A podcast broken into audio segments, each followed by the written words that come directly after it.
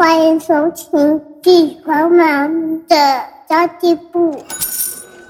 即便是忙碌的职业妈咪，一样能够打造出幸福的家。从育儿、财务知识到自我成长，我们都要样样精通。我是精算妈咪 Sandy Two，我会在这里透过自己自身经验的分享，以及访谈各个领域的专家达人，让你跟我一起打造属于我们自己的理想生活。Hello，大家好，我是陪你精算生活、创造理想人生的 Sandy Two。哇，最近真的发生了很多件大事哦，尤其是要选举了，再加上呢，巴菲特投资台积电的新闻，让大家嗨到不行。所以我今天这期节目想说闲聊一下，我就聊聊看我对巴菲特投资台积电，哇，天哪，我的感想哦。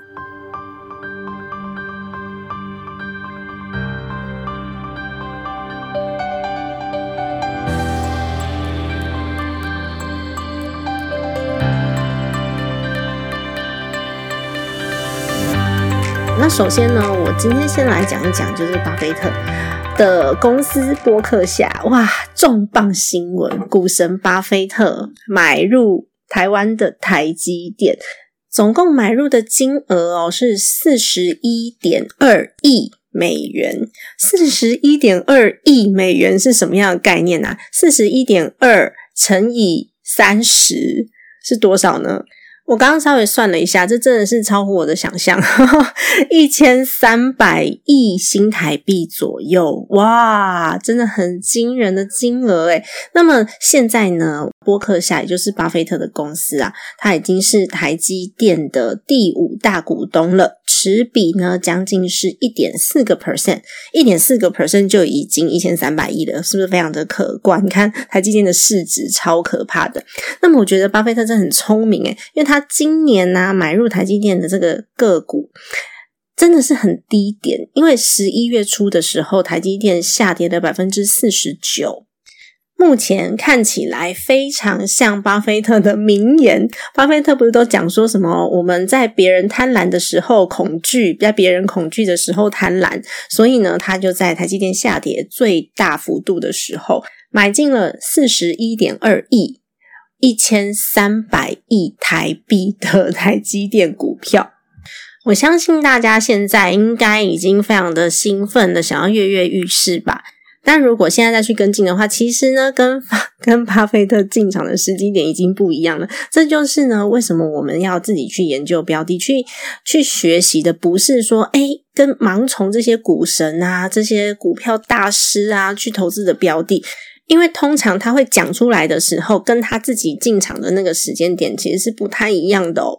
就算你跟他一起买好了，或者是甚至你进场的时机点比他还要好，买的比他还低，不见得能够赚钱，因为你不知道巴菲特什么时候会出场。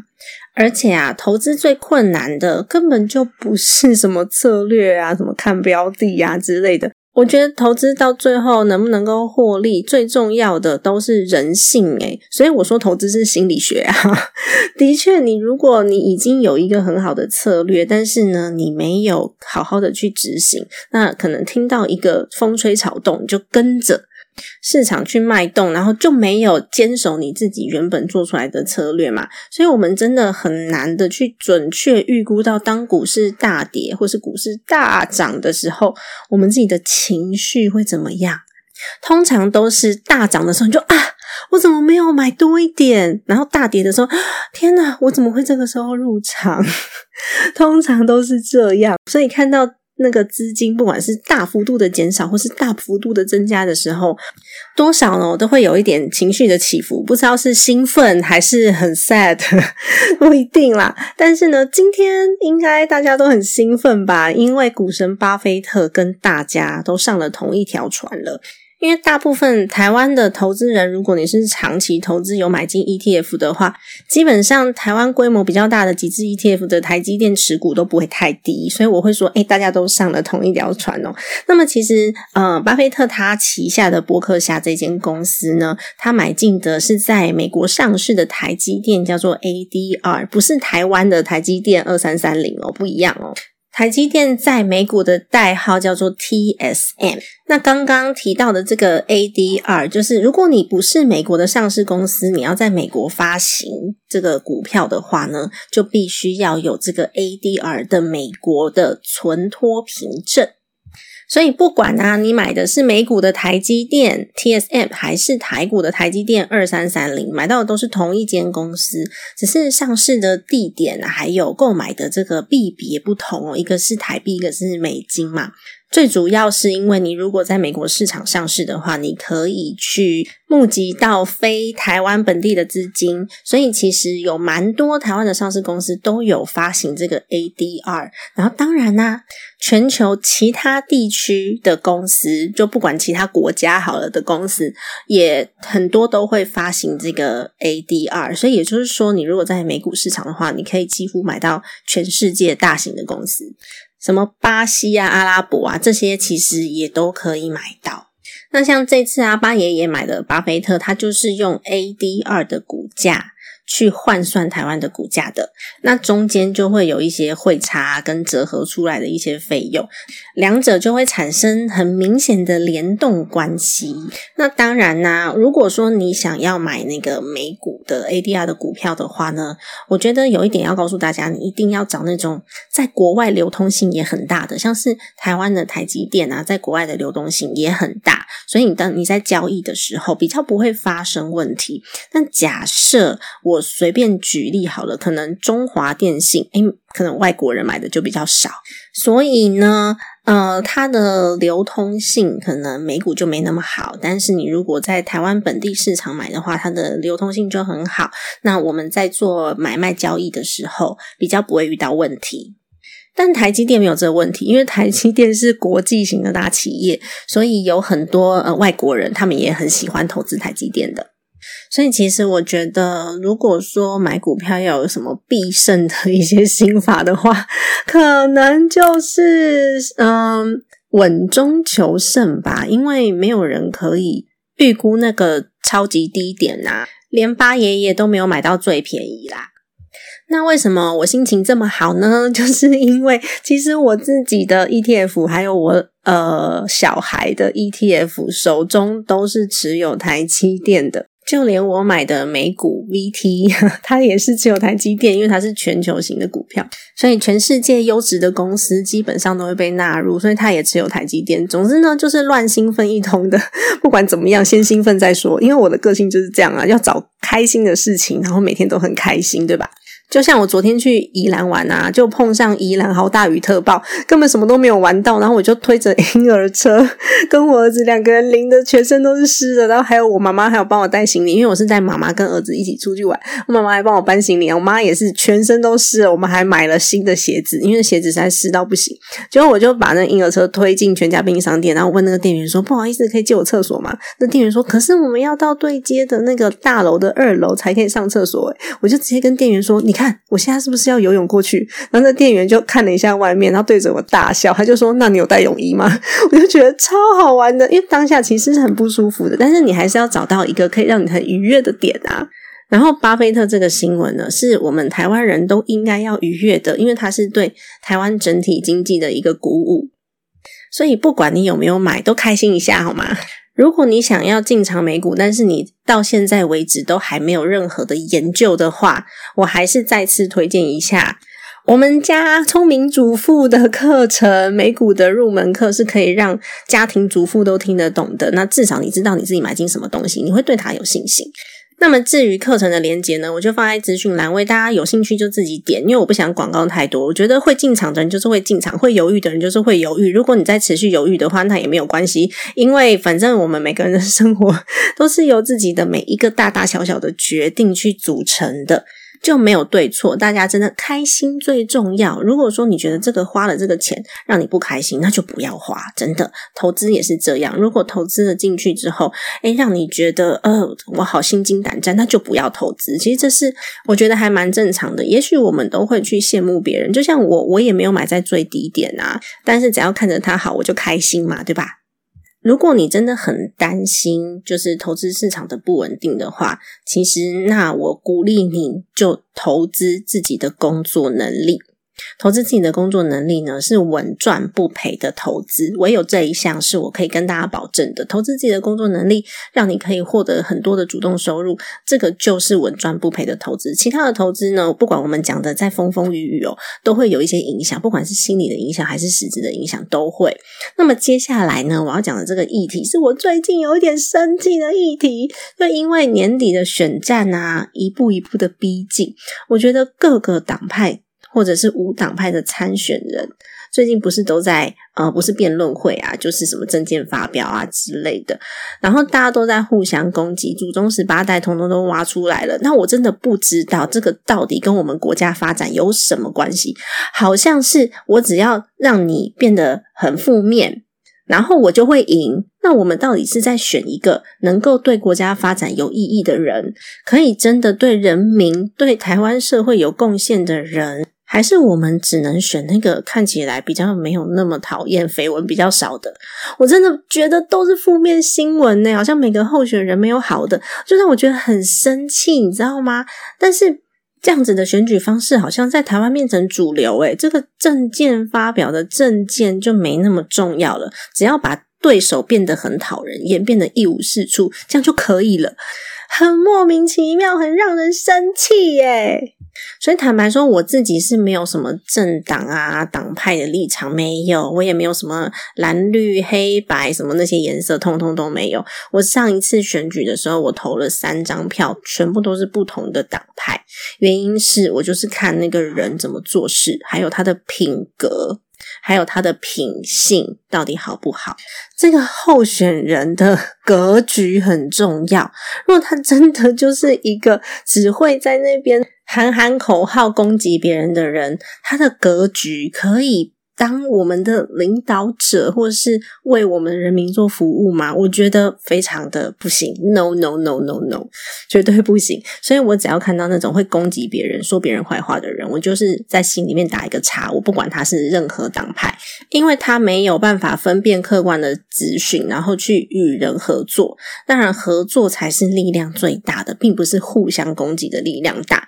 我之前呢，在那个吃早餐的时候，看到一个我觉得超可笑的。新闻就是其中一个候选人就在攻击对方党派的，就说：“哎，他事情做到一半，然后很多事情都没有在任期内完成啊，就丢一些烂摊子给后面的这些要承接他现在这个位置的人。”我觉得超可笑的。为什么？因为你想象哦，如果国家是一间公司，这间公司呢有一个非常长远的政策，需要执行二十年，我才有办法把它。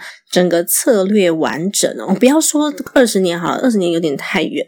假设呢，我是一间公司，然后我要盖一栋大楼好了，那这栋大楼呢是符合公司的决策目标效益下去做的，它可以节省很多的呃我们在外面的租金开销，然后还可以土地开发增值的这些空间。好，所以呢，高层就决定了哈，我们要开发这栋大楼。结果呢？因为那个总经理他突然卸任，或是呢他被外派到其他国家去了，所以总经理就就换人了嘛。总经理换人之后，他就告诉你说：“这栋大楼不准再盖了，他是前一个总经理的政绩，不是我的政绩，所以你们帮我把这栋楼给拆了。”那不是很可笑吗？那就是公司极大的损耗。所以现在国家就是这样啊。我们如果要发展比较长远的计划的时候，需要每一任的这些当权者要可以合作，然后可以认同前人的努力，然后在前人的这些基础上面再更加分，我们才不用哦，就拆掉再重来，拆掉再重来，每个人都不一样。就像现在的长照政策一样啊。如果说哎，我没有持续在执行，下一个候选人说他不做了。我的方法比较好，大家要改用我的方法，那不是很扰民吗？所以仇恨对立这件事情是我觉得相当可笑的事情。我用“可笑”两个字来讲，是因为我真的觉得这样不会让台湾进步。所以一旦大家发现哦，那种批评别人批评特别厉害的，千万不要投他，因为这种人是不知道感恩，而且不知道如何与人合作的人。我觉得可能是现在选举的制度。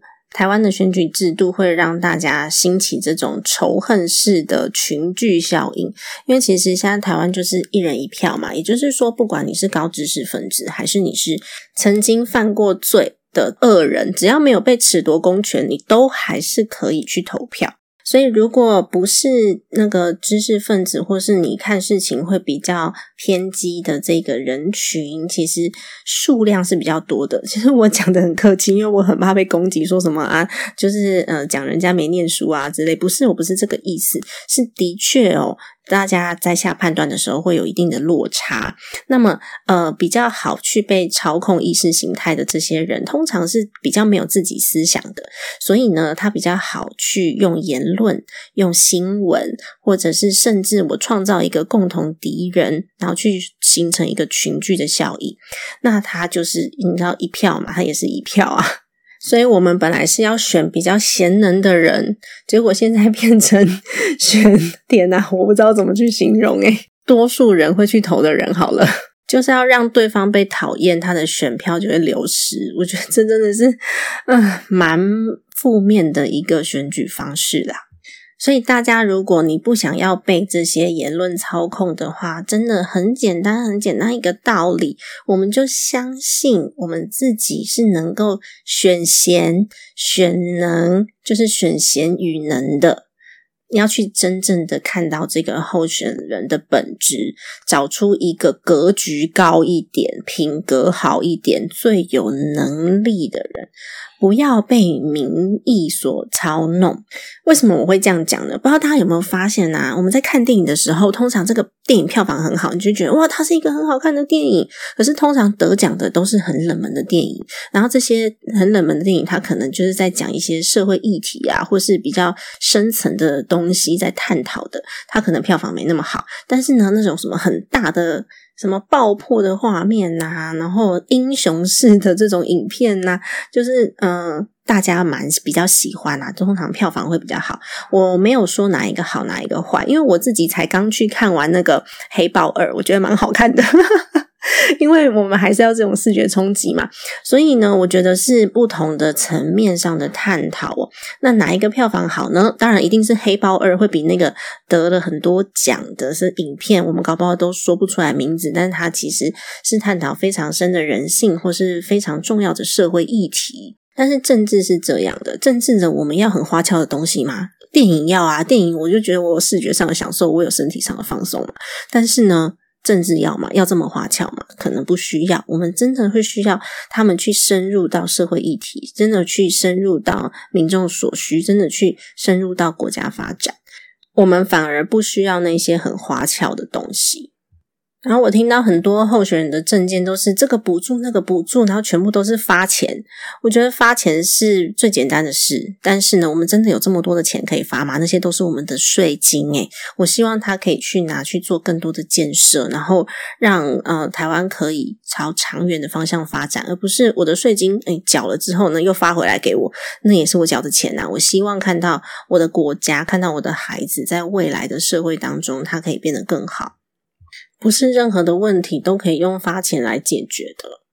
这些政府的预算都来自于我们缴纳的税金，它应该要花在可以解决基本面。或是结构面的问题，例如说哦，育儿托婴制度的健全化，让妈妈们可以安心上班呐，不要有这么重的呃经济上的负担，那就是从制度面来去执行，而不是说啊，我再多发给你一些钱，然后你自己去想解决方法。那其实这些真的就是杯水车薪啊。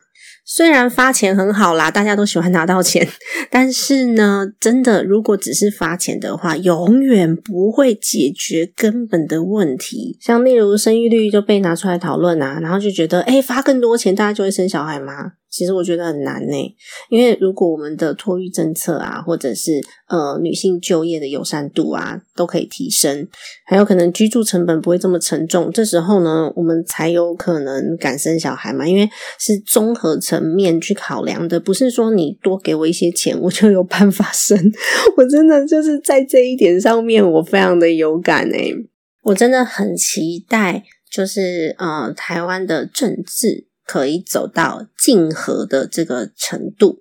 什么叫做竞合呢？那是我之前在上一个企业的课程的时候提到的一个名词，就是我们是竞争又是合作的概念，在哪方面竞争呢？同样产业，我们可以在呃创新、服务或是各个方面竞争，然后呢要比对方更好，两间企业一起进步，然后呢我们可以来合作一些项目。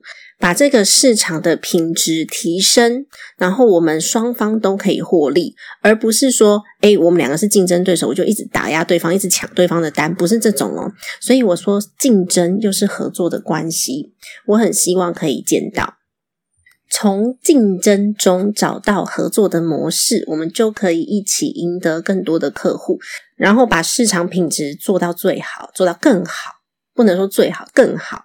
我觉得最棒的一个案例就是宾士跟那个呃 B N W 双 B 在汽车市场上面，诶互相是较劲的角色，但是他们也是呃很好的朋友，所以他们其实，在行销上面不止一次 就互相调侃哦。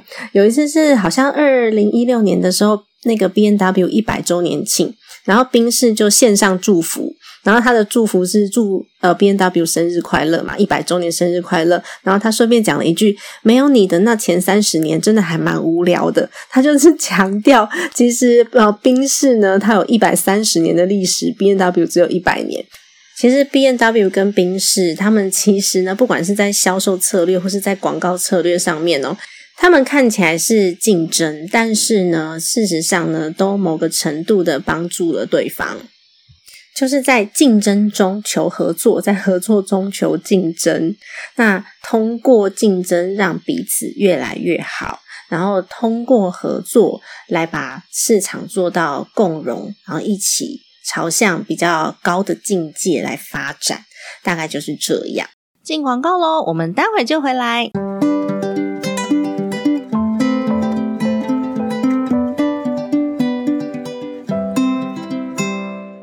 读学计划是我们为妈咪们创造出来的专属晚读时光。我们每个月啊都会有两次的线上免费非读学的活动。我们透过孩子睡着之后的一个小时。我们来读一本好书，讨论一个议题，或是呢，请妈妈达人们来分享自己个人的专业，甚至我们会请到专业讲师来分享一些妈咪们会在意的一些议题哦。那在这一个小时之内呢，我们一起学习，共同来分享，让你不再一个人面对生活与家庭的责任与挑战哦。更棒的是，这样的资源呢，我们是免费开放出来给大家的。那么之前我们讨论过几个主题哦，例如塔木德的亲子财富课，以及准妈妈如何看懂新生儿保单。那也有请到特教老师来告诉我们如何培养孩子自己玩，能教出主动力和自律力的能力。要如何读对书，才能让我们把书中的能力应用在自己生活上，让自己的收入越来越高？以及如果有财务冲突的话，夫妻要如何开始沟通理财？这么多的主题，我们都是开放出来免费让大家学习的。如果你想要观看我们过去所有主题的回放，并且获得讲师用心准备的简报的话，欢迎赞助我们的非读学计划，我们一起陪伴彼此前进，我们一起成为孩子最棒的榜样以及人生的导师哦。相关资讯请参考资讯栏位喽。